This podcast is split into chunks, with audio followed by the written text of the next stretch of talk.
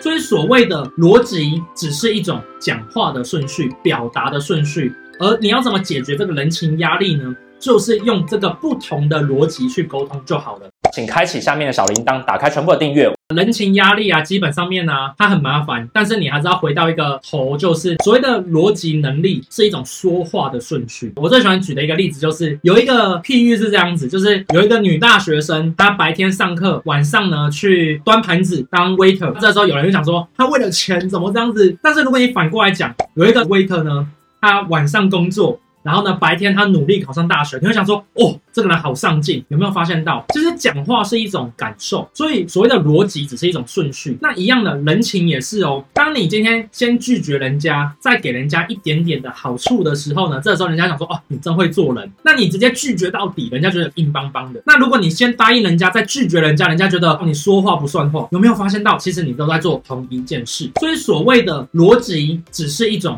讲话的顺序，表达的顺序。而你要怎么解决这个人情压力呢？就是用这个不同的逻辑去沟通就好了。那我跟大家去做分享。说实在，很多人是都用人情做情绪勒索，我也常常遇到。那这时候我就怎么操作呢？我就是讲话用不同的顺序，让他舒服就好了。反正我的目标是要达成我们共同的共识，让他舒服就好啦。所以怎样子讲话让他舒服，反而是你要去学习的。而这个舒服的方法就是不同的讲话顺序而已。就像我刚刚举那个例子吧，你先拒绝，再委委的答应，人家会觉得哦，你好像为我让步了一点。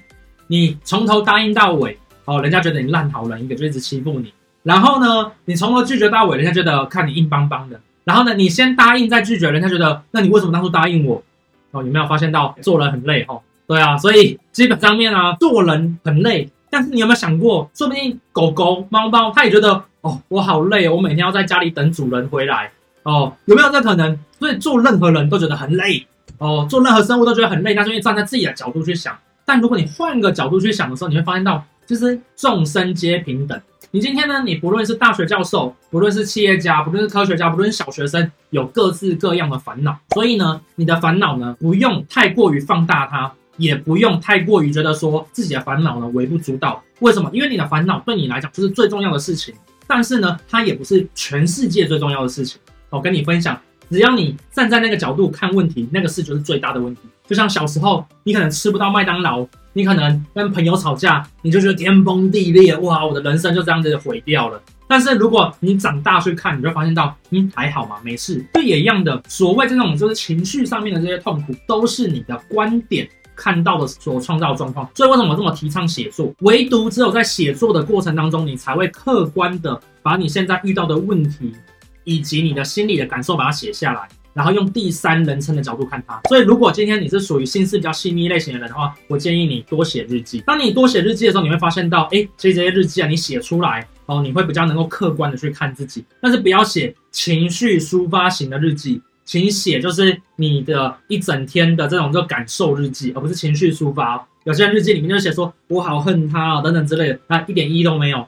拜托，请写就是你的感受，就是说，我觉得我很难过。那我难过是因为什么？你把它具体的把它写下来，这时候对你帮助比较大。我跟你分享，我最常讲就是重启自己的生活，基本上就是要让自己有仪式感。我每天早上睡醒呢，第一件事情呢，就是会先站起来，然后喝掉大概五百 CC 的水，然后呢，我就会开热血节奏的音乐，开始刷牙、洗脸啊，然后洗澡啊，然后开始伸伸懒腰等等之类的，然后就会喝个咖啡，然后接下来我就会把音乐啊开比较柔和，就可以看书。看半个小时的书，然后接下来呢，我再起来，然后这样穿着打扮一下，然后喷个香水，然后再出门。哎，我每天早上都会过这样的生活，这样子基本上面呢，会让我的一整天我的那种掌控能力比较强。所以也一样的，像是呃，我们公司有小伙伴，他觉得他化妆还比较有自信，那我觉得那就带妆啊，每天这样子有自信的出来，我觉得很棒嘛。但是不要因为化妆而迟到就好了。那也有人呃，生活呢比较稍微有点失控一点点，我就跟他讲说，那你每天就给我折棉被。连续折二十一天之后，你你的生活节奏会变好很多。对，那事实上面也有点意义效果出来，然后跟大家去做分享。好，那这就是我们今天呢马克凡生活 CEO 啊所讲的这些内容哦。那如果对你有帮助的话呢，就帮我分享出去。那如果呢你对这些内容啊都觉得很棒，记得用笔记把它写下来。写完笔记之后呢，tag 我的 IG，然后呢发到你的线动上面。我最近有开一个破圈的社团，里面呢都在讲实战进圈的方法，很简单，那就是呢你只要写了我的内容的。笔记，并且在限动上面呢 tag 我，我看到之后呢，我就会主动邀请你了。那知道跟做到之间的差距在于努力的执行跟练习哦。那我们下次见喽，拜拜。